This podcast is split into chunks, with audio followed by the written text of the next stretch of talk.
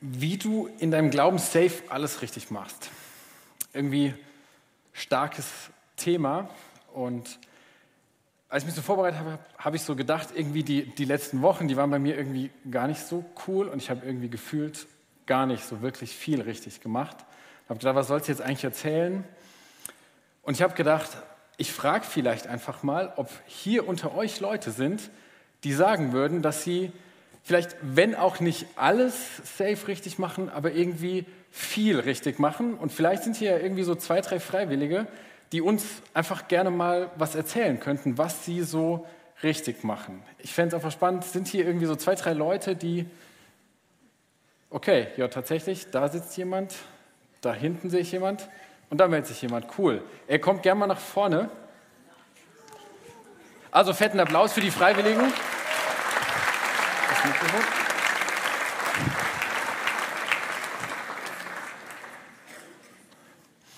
Äh, Finde ich richtig mutig von euch, dass ihr uns mal mit reinnehmen wollt, was ihr so richtig macht. Ich bin äh, gespannt, was da so kommt. Vielleicht verratet ihr einfach mal kurz euren, also ich kenne euch jetzt nicht, vielleicht verratet ihr einfach mal ganz kurz euren Namen, dass auch ihr sie kennenlernt.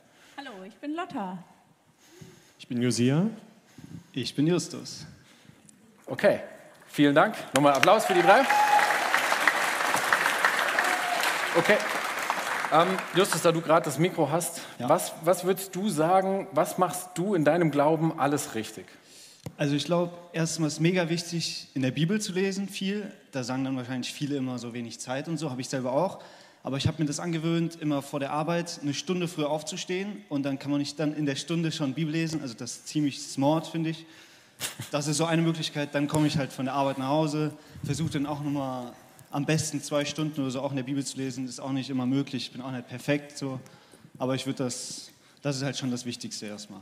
Dann natürlich in die Gemeinde zu gehen. So, ich gehe jede Woche in die Gemeinde. Ich finde, wenn man, wenn man sonntags morgens nicht schafft, aufzustehen und in die Gemeinde zu gehen, ich weiß nicht, ob man sich dann überhaupt richtig als Christ so identifizieren kann. Aber das ist ja, ja. Ähm, dann natürlich noch in der Gemeinde mitarbeiten auch. Ist natürlich auch mega wichtig. Also zum Beispiel ich mal als Jungscher, Zeltlager, Technik oder was auch immer, Moderation oder so kann man auch machen. Ich finde, sowas ist extrem wichtig. Also wenn man gar nicht in der Gemeinde so mitarbeitet und gar keinen Bock hat, so irgendwie für Jesus was zu machen, also dann, ich wüsste nicht, warum man dann, warum man dann sagen kann, so, dass man Christ ist oder so. Also ich weiß nicht. Aber ich habe dann einfach das so verlangen, ich habe so das Gefühl, ich muss dann einfach so mitarbeiten in der Gemeinde. Okay. Ein bisschen anstrengend klingt es schon. Oder ist es. Ja, also ich habe das Gefühl, so, das muss einfach so. Wenn ich gläubig bin, dann Okay, danke.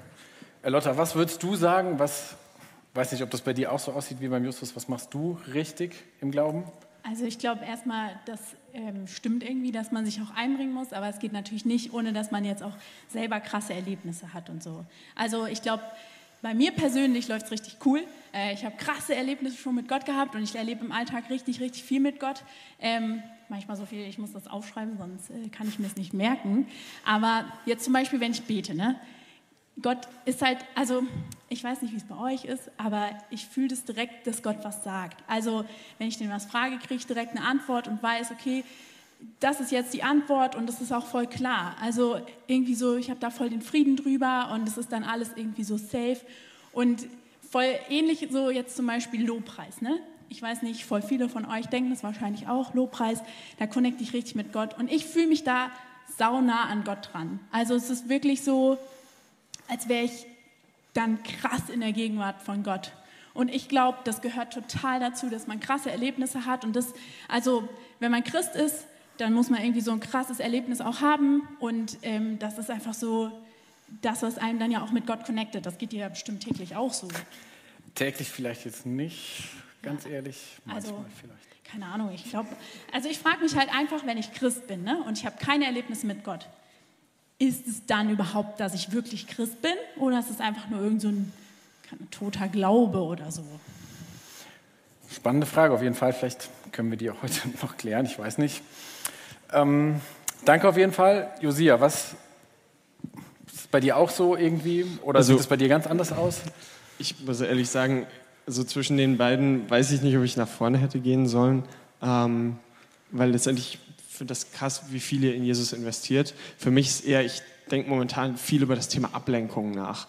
Also wenn ich denke, ich will mein so auf Jesus irgendwie schauen und mein komplettes Leben so irgendwie mit ihm leben, mich als Christ bezeichnen, dann muss ich doch auch irgendwie die ganzen Sachen aus meinem Leben rausschmeißen, die mich von ihm ablenken. Also ich habe vor zwei Jahren, habe ich aus dem Grund äh, bei, bei Netflix gesagt, weil es einfach, äh, es waren so viele, so viele ungeistliche Sachen, dann schaut man irgendwelche Serien, die schlecht sind ähm, und es ist einfach, es lenkt einen so ab, es war nicht, nicht gut und es war auch eigentlich relativ einfach, wenn ich weiß, wofür ich es mache.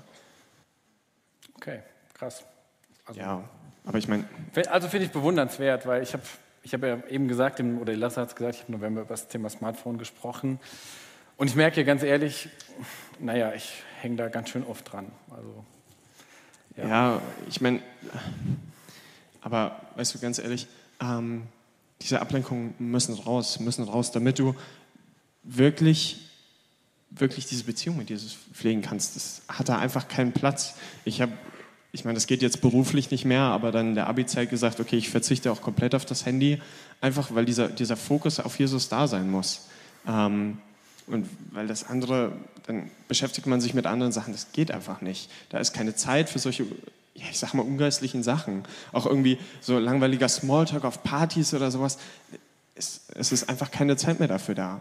Ähm, und wo ich jetzt gerade dran drüber nachdenken bin, ist dieser Vers, ähm, dass mein Körper ein Tempel des Heiligen Geistes sein soll. Also nicht nur mit dem, was ich mit meinem Kopf mache, sondern auch mit dem, was ich mit meinem Körper mache. Wirklich alle Ablenkungen, alles Schlechte rausschmeiße.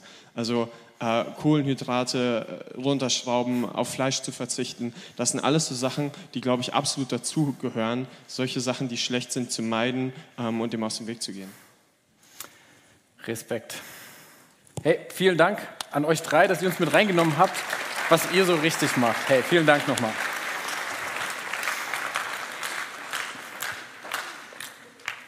So, äh, waren das jetzt die Antworten, die ihr erwartet habt? Wie, wie fühlt ihr euch jetzt so nach diesem Interview? Alle Fragen beantwortet? Also auch wenn ihr wahrscheinlich gemerkt habt, das war so ein bisschen geskriptet, das Ganze. Ähm, aha, es ist jemand aufgefallen. Ähm, Glaube ich, trifft es den Kern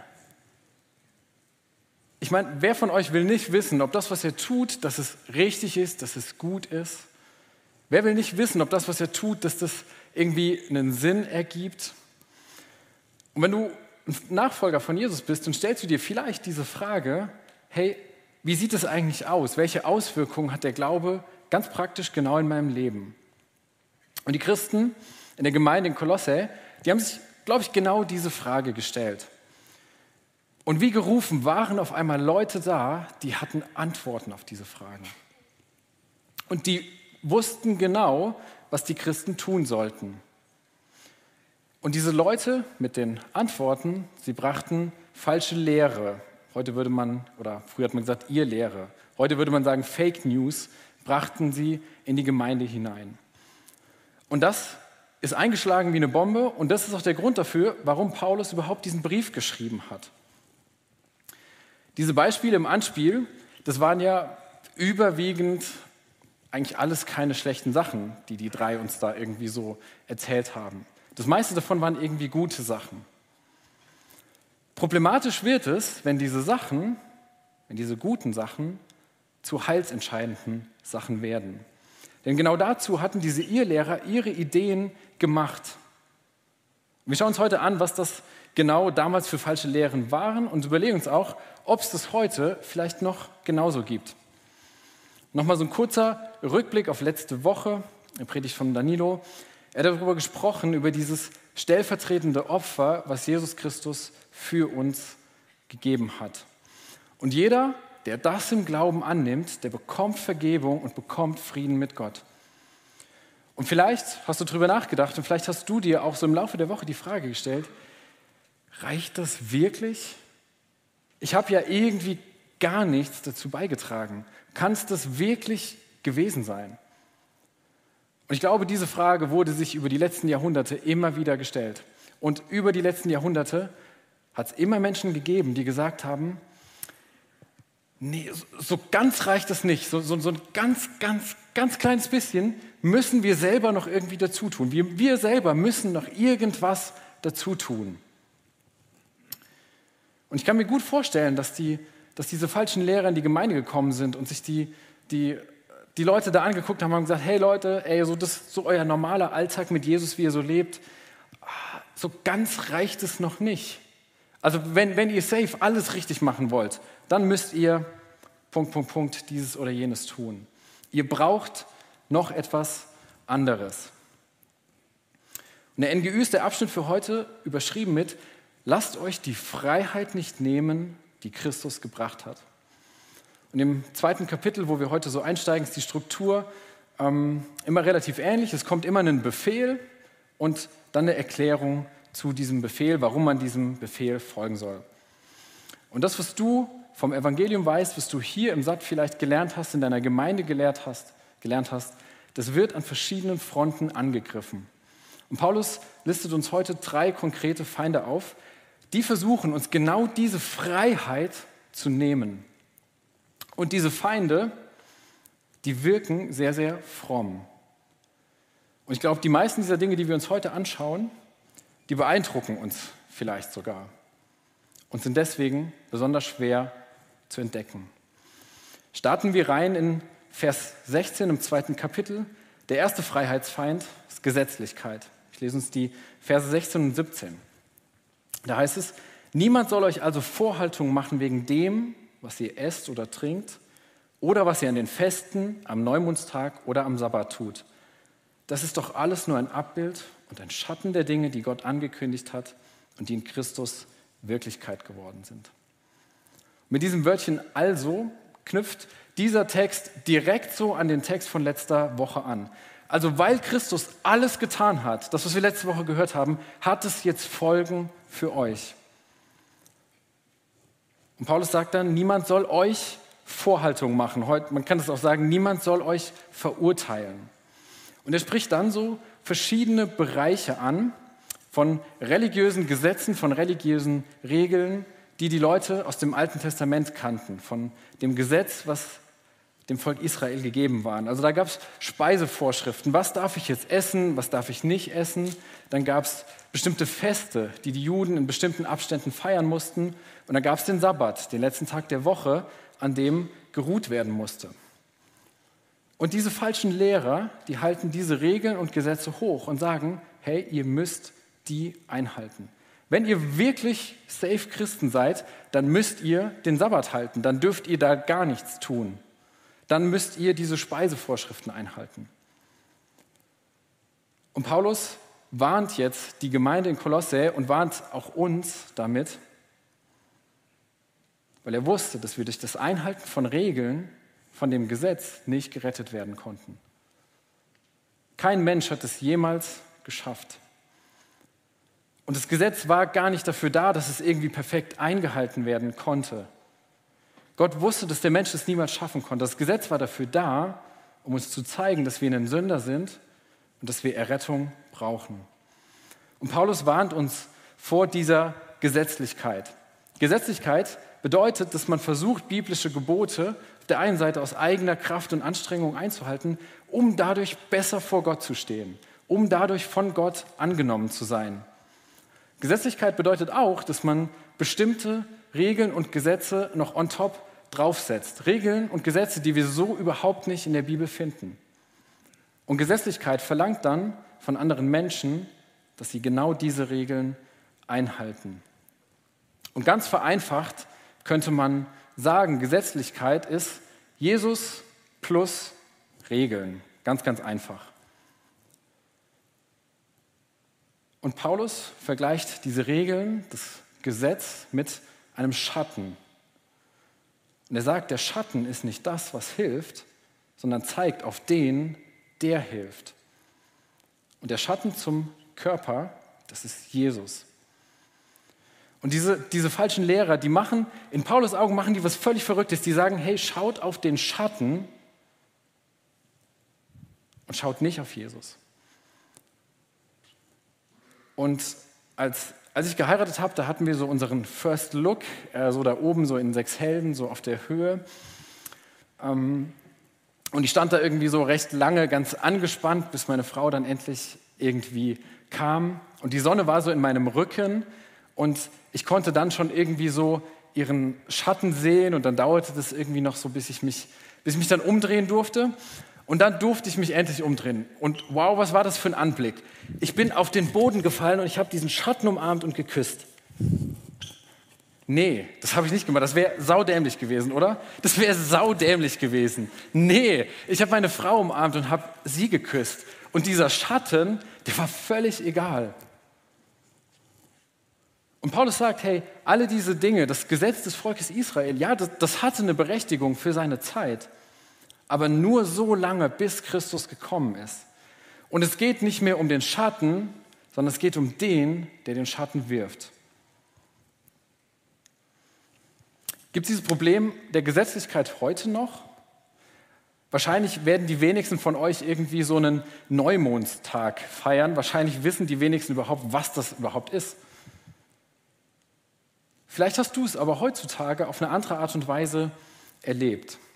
Vielleicht hast du schon mal so Sätze ähm, zu hören bekommen. Also wenn du es wirklich ernst meinst, dann musst du jeden Tag in der Bibel lesen. Dann musst du deinen Zehnten spenden. Dann musst du beim Beten die Hände fallen. Dann darfst du dieses oder jenes nicht anziehen. Dann darfst du nicht tanzen. Dann darfst du auf keinen Fall Alkohol trinken. Und dieses gesetzliche Denken, ich glaube, das schleicht sich sehr, sehr schnell bei uns ein weil es oftmals gute Dinge auch sind, die gefordert sind. Bibel lesen, beten, sich nicht besaufen, irgendwie angemessene Kleidung zu tragen, das ist ja alles nicht schlecht. Das Problem ist, dass wenn wir anfangen zu denken, dass diese Dinge uns Errettung bringen, damit oder dass wir uns damit irgendwas bei Jesus verdienen können. Und ich glaube, das zweite Problem ist, wir sind von klein auf genau in diesem Leistungsdenken irgendwie erzogen worden. In der Schule ist irgendwie völlig klar, wenn wir brav sind, ja, dann kriegen wir irgendwie, wenn wir lernen, dann kriegen wir gute Noten und der Umkehrschluss ist auch, wenn wir das nicht sind, dann kriegen wir irgendwie schlechte Noten und sind ange, angetriggert quasi, uns ständig besser zu verhalten. Und darum ist Gesetzlichkeit so gefährlich, weil es uns dazu verleitet, überall so einen Haken dran zu machen. Bibel lesen, check. Gemeinde gehen, check. Beten, check. Jeden Sonntag in den Satt gehen, check. Und trotzdem kannst du keine Beziehung zu Gott haben, sondern folgst eigentlich nur leeren Regeln. Und ich bin so, ja, bei der Recherche habe ich so eine christliche Influencerin äh, gefunden, die mal so ein paar Aussagen gesammelt hat, die sie unter Postings bekommen hat. Roten Lippenstift darfst du als Christ nicht tragen. Man muss in Zungen sprechen, ansonsten ist man nicht geisterfüllt. Die haben ein Schlagzeug, die sind abgefallen. In Lederjacken zu predigen geht ja gar nicht, das ist nicht Heiliger Geist, das ist der Zeitgeist. Also ich bin froh, dass ich keine Lederjacke anhab.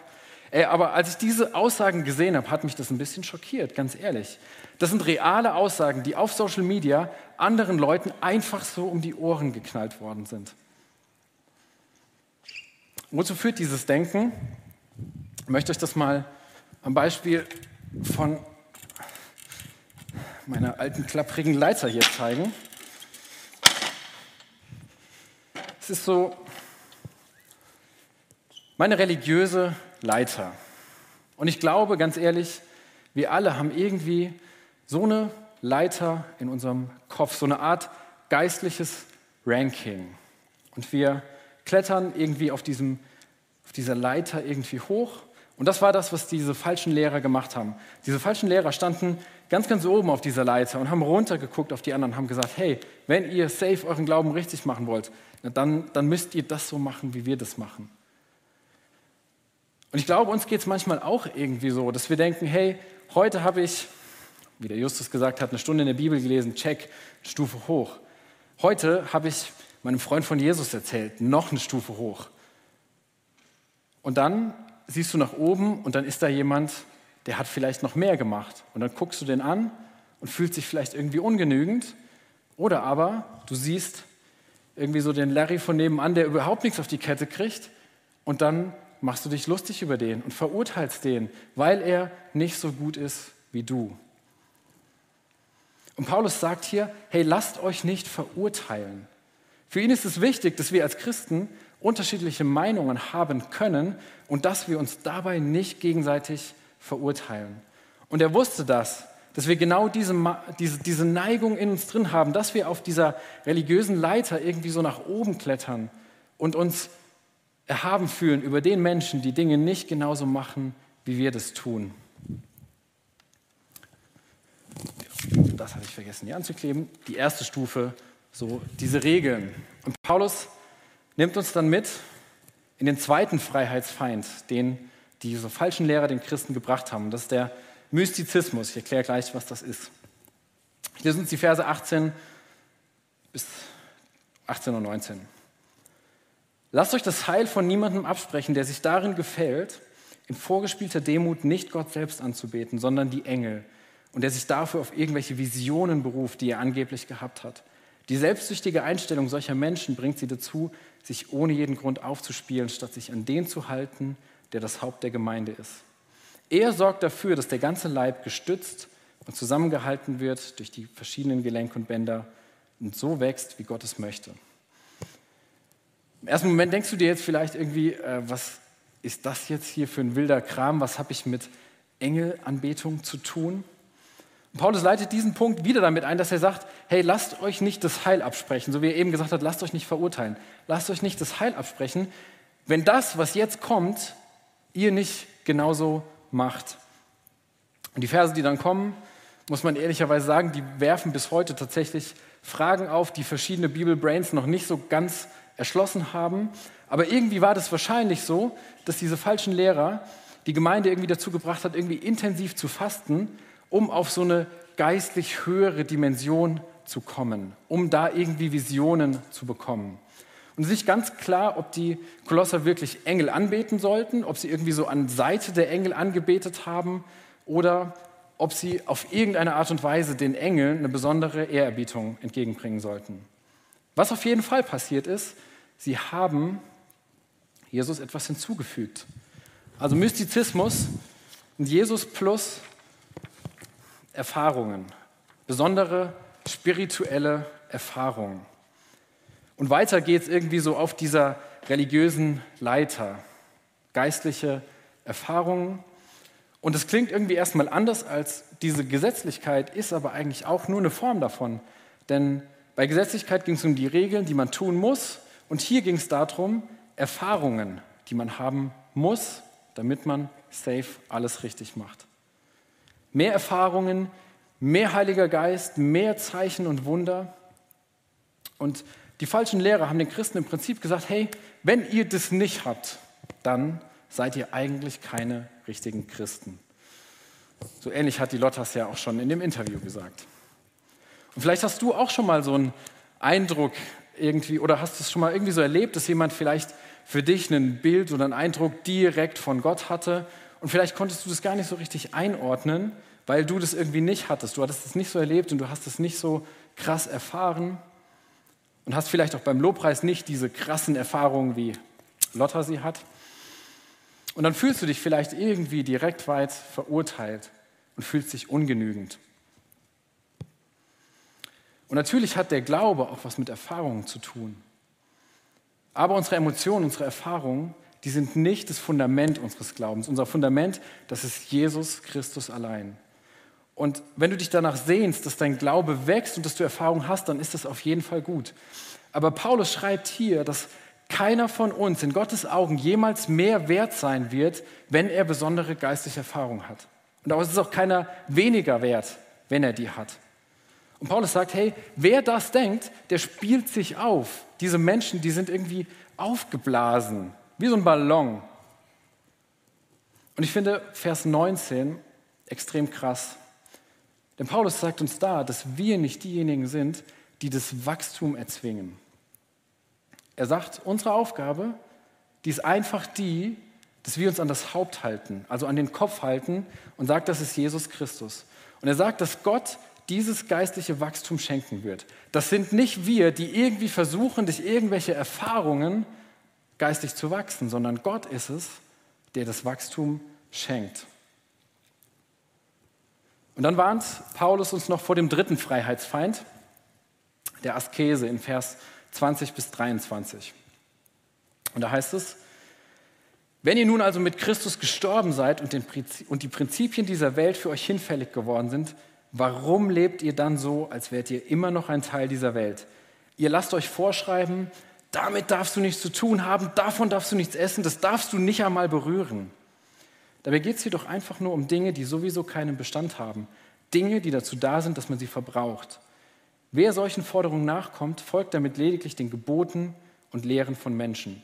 Zugegeben, es handelt sich um eine Frömmigkeit, die den Anschein besonderer Weisheit hat. Dieser selbstgewählte Gottesdienst, diese Demut, diese Schonungslosigkeit gegenüber dem eigenen Körper. Doch das alles ist ohne jeden Wert und dient nur dazu, das menschliche Geltungsbedürfnis zu befriedigen. Askese ist quasi ganz, ganz eng verwandt mit Gesetzlichkeit. Askese, was ist das? Das ist eine strenge Disziplin, eine strenge Selbstdisziplin. Paulus sagt hier noch so eine Schonungslosigkeit dem eigenen Körper gegenüber. Ein extremer Verzicht auf alle möglichen Dinge. Josia war die Person in dem Anspiel. Damit darfst du nichts zu tun haben. Das war so eine der Aussagen, die die falschen Lehrer den Kolossern gesagt haben. Und es klingt irgendwie so ein bisschen so, als ob wir Christen irgendwie ständig die Angst haben müssten, uns irgendwie zu verunreinigen, zu versündigen. Und dass wir dann denken, hey, wenn wir jetzt dieses oder jenes tun, ja, dass wir irgendwie so ein bisschen aus Gottes Liebe fallen und dass wir uns diese Vergebung wieder verdienen müssen. In dem Fall hier waren es konkret wieder irgendwelche Essensdinge, die die Kolosser nicht berühren durften. Und ich glaube, wenn wir die ganze Zeit in Angst leben, dann raubt uns das extreme Freude als Kinder Gottes in dieser Welt. Und Paulus sagt, dass das Essen einfach nur zum Gebrauch bestimmt ist. Und was meint er damit? Er wiederholt eigentlich das, was Jesus in Markus 7 sagt. Hey, das Essen, du nimmst es auf, du isst das und irgendwann gehst du auf die Toilette und dann kommt das Essen wieder raus. Also das Essen zu trinken, das ist einfach nur dazu da, dass es deinen Körper stärkt und dann kommt es wieder raus. Und einen anderen Zweck hat das tatsächlich nicht. Und diese strenge Selbstdisziplin, das ist, setzt dem Ganzen so noch irgendwie eine Stufe auf dieser religiösen Leiter drauf. Und es ist auch eine Form von Gesetzlichkeit und führt diese Gesetzlichkeit irgendwie in so ein totales Extrem. Noch mehr anstrengen, noch mehr tun, noch mehr nicht tun, noch mehr Regeln befolgen. Und ich glaube, das triggert uns Menschen schon. Wir, wir wollen ja so gerne irgendwie Regeln haben. Zu wissen, was wir zu tun und was wir zu lassen haben. Zu wissen, was gut ist, was richtig ist, was falsch ist. Und Paulus sagt, hey, das hier, das sieht super fromm aus. Das sieht richtig gut aus. Und es sieht klasse aus, wenn irgendwie so Leute so völlig durchgeheiligt sind. Und wenn dir jemand erzählt, dass er es schafft, dass er regelmäßig fastet, dass er die Bibel jedes Jahr durchliest, dass er aus Glaubensgründen Veganer, Fruganer, Flexitarier oder irgendwas geworden ist, wenn er aus Glaubensgründen aufhört zu rauchen, aus Glaubensgründen aufhört, Alkohol zu trinken, ähm, im größten Prüfungsstress irgendwie den Sonntag trotzdem nicht lernt, dann sieht es für uns irgendwie attraktiv aus und wir finden das irgendwie gut. Und wir ordnen den anderen dann automatisch auf dieser Heiligkeits- Leiter irgendwie so ein bisschen weiter oben. Oh, der hat es geschafft, ey, der schafft das. Ich schaffe nicht mal mehr einen Vers am Tag, der liest seine Bibel jeden Tag eine Stunde. Und es ist gut, dass wir uns auch solche Sachen zum Vorbild nehmen. Also versteht mich bitte nicht falsch. Bibellesen ist gut, beten ist gut, Disziplin ist gut. Ohne Disziplin werdet ihr im Leben nicht weit kommen. Also das ist nicht schlecht, in der Nachfolge gute Gewohnheiten zu etablieren. Das ist nicht schlecht. Aber es geht um die Motivation dahinter. Und ich glaube, da müssen wir ganz, ganz ehrlich zu uns selber sein, jeder für sich. Mache ich das, was ich tue, weil es mein Glauben bereichert? Oder mache ich das, um irgendwie gut dazustehen vor anderen? Mache ich das, um andere irgendwie zu beeindrucken, so nach dem, nach dem Stil, hey, schaut mich an, was ich alles kann, wie die drei aus unserem Anspiel, auf was ich alles verzichte, ja, und ich habe kein Netflix mehr und ich habe kein Smartphone mehr und ich, oh, Smalltalk, ey, wie lame das ist. Ich, ich verzichte auf so viel, ich habe nur noch diesen geistlichen Fokus. Und den, diesen falschen Lehrern, denen ging es darum, nach außen hin gut dazustehen, sagt der Paulus. Denen ging es nur darum, ihr eigenes Ego zu präsentieren. Und das kann die Folge davon sein, dass du auch innerlich irgendwie auf dieser, dieser Leiter stehst und irgendwie so die Leute, mit denen du umgeben bist, zu denen sagst, hey, schaut mich an, schaut mich an, ich bin hier oben, ich habe schon wieder auf irgendwas verzichtet. Schaut mich an, wie gut ich eigentlich bin, wie ich es drauf habe. Das ist die Folge davon.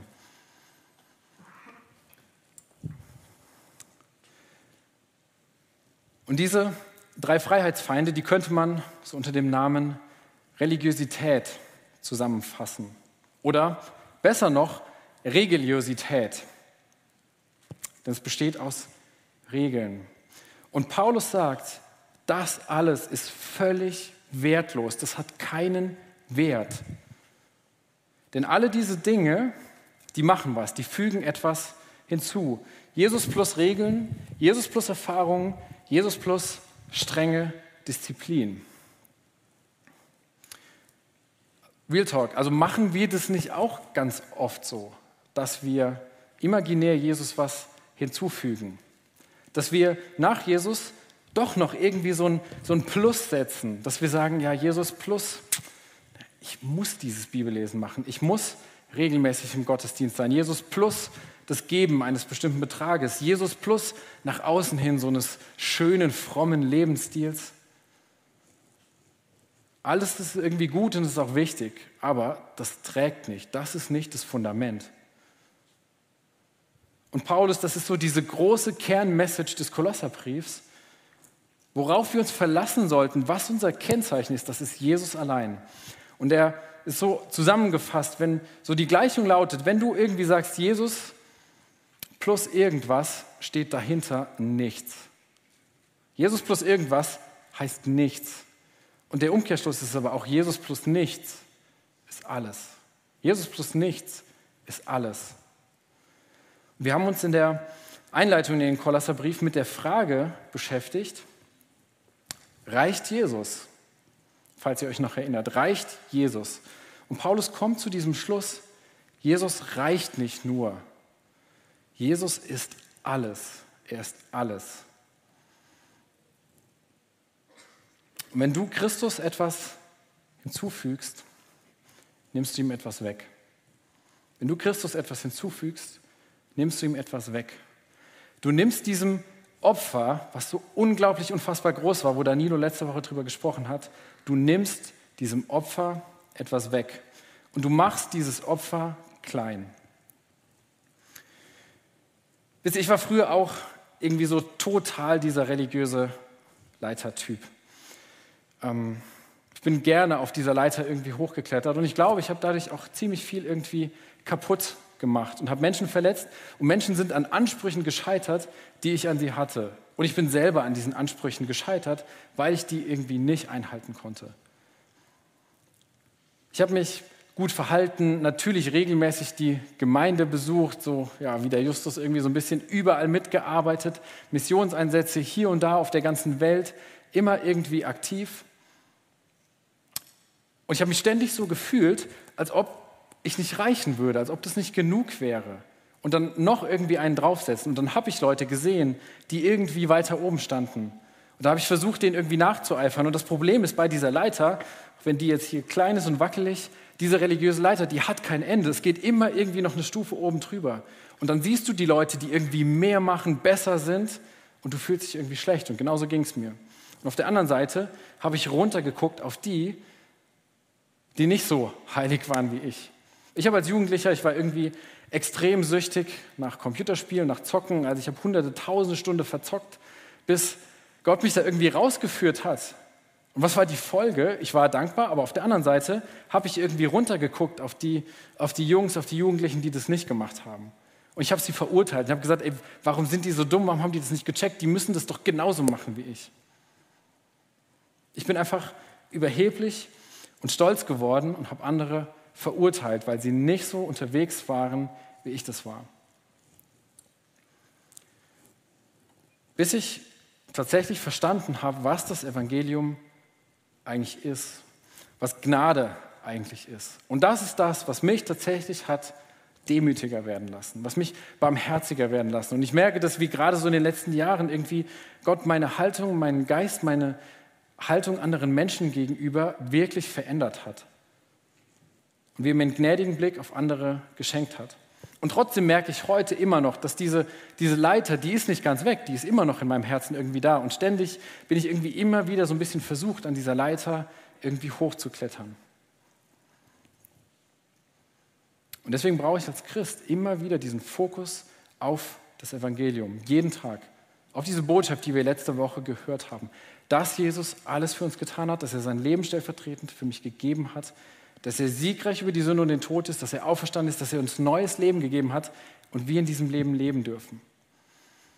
Und so ein guter Indikator, um zu erkennen, ob du vielleicht noch auf dieser Leiter unterwegs bist, ist, glaube ich, so der, der Umgang mit Sünde. Wie gehst du damit um, wenn du gesündigt hast?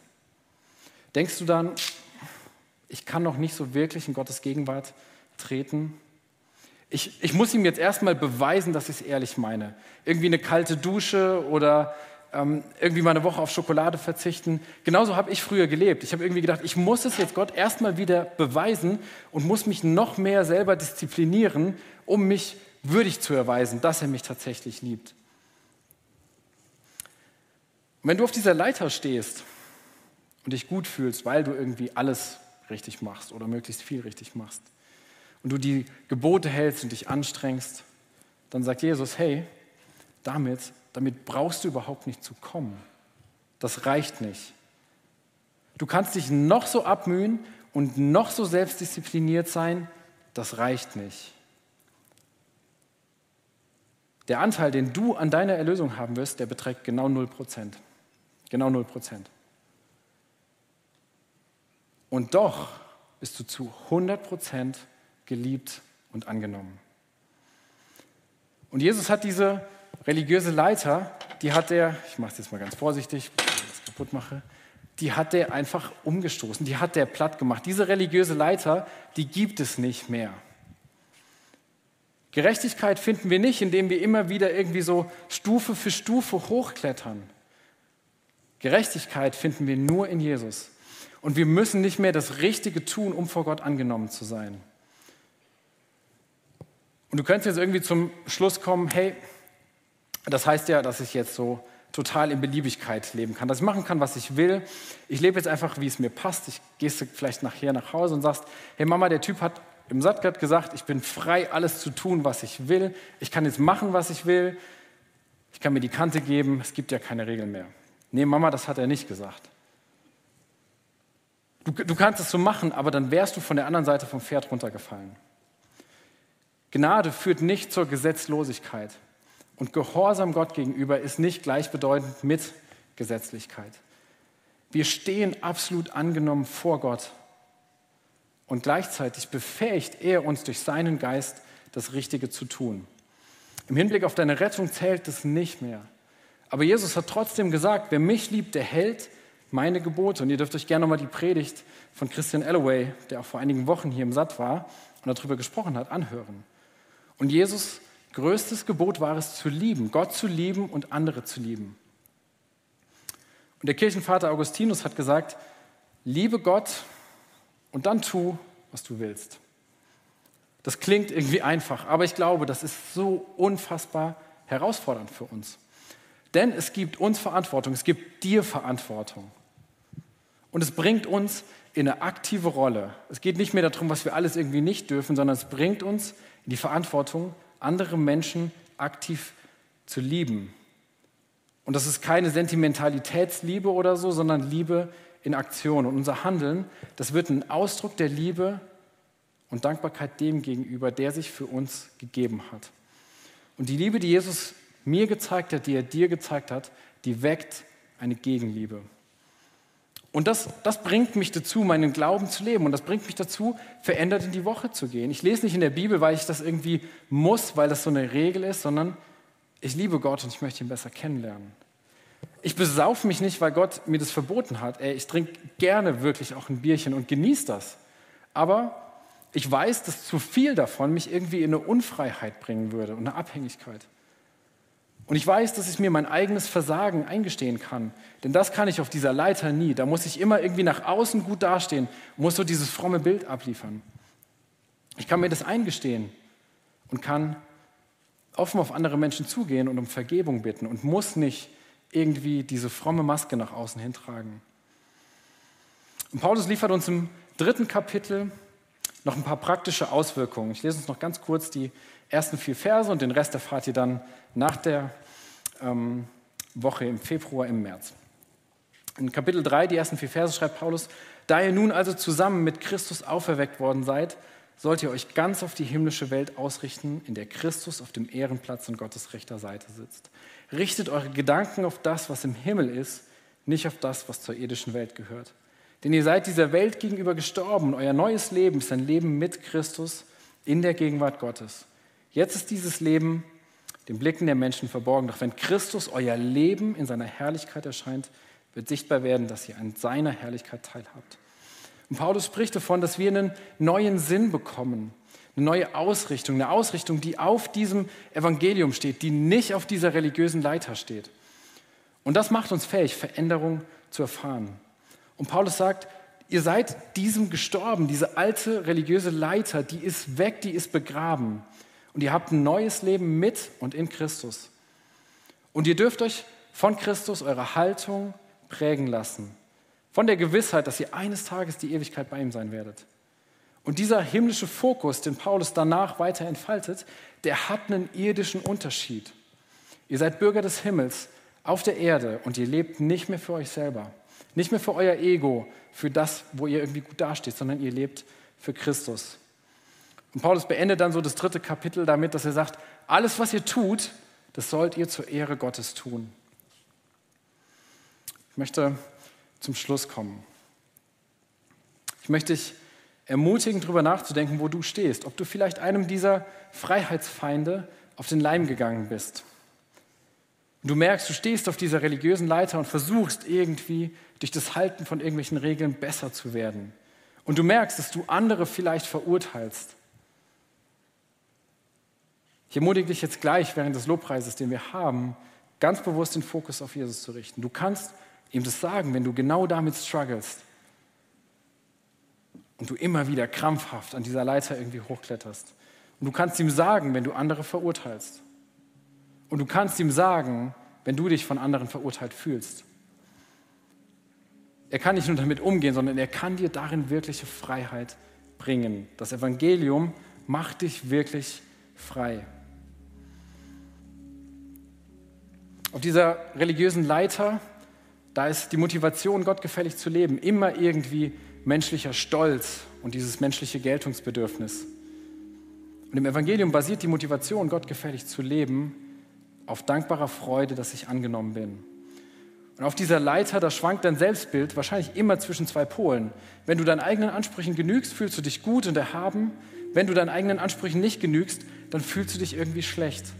Und im Evangelium basiert dein Selbstbild nicht auf deinen moralischen Leistungen, was du jetzt kannst, sondern auf Jesus. Und du erkennst, dass du so schlecht bist, dass Christus für dich sterben musste, aber gleichzeitig so geliebt, dass er freiwillig für dich gestorben ist. Und bei dieser religiösen Leiter, da geht es immer nur um das, was du tust. Beim Evangelium geht es darum, was Jesus getan hat. Bei dieser religiösen Leiter geht es immer um dich. Beim Evangelium geht es um Jesus.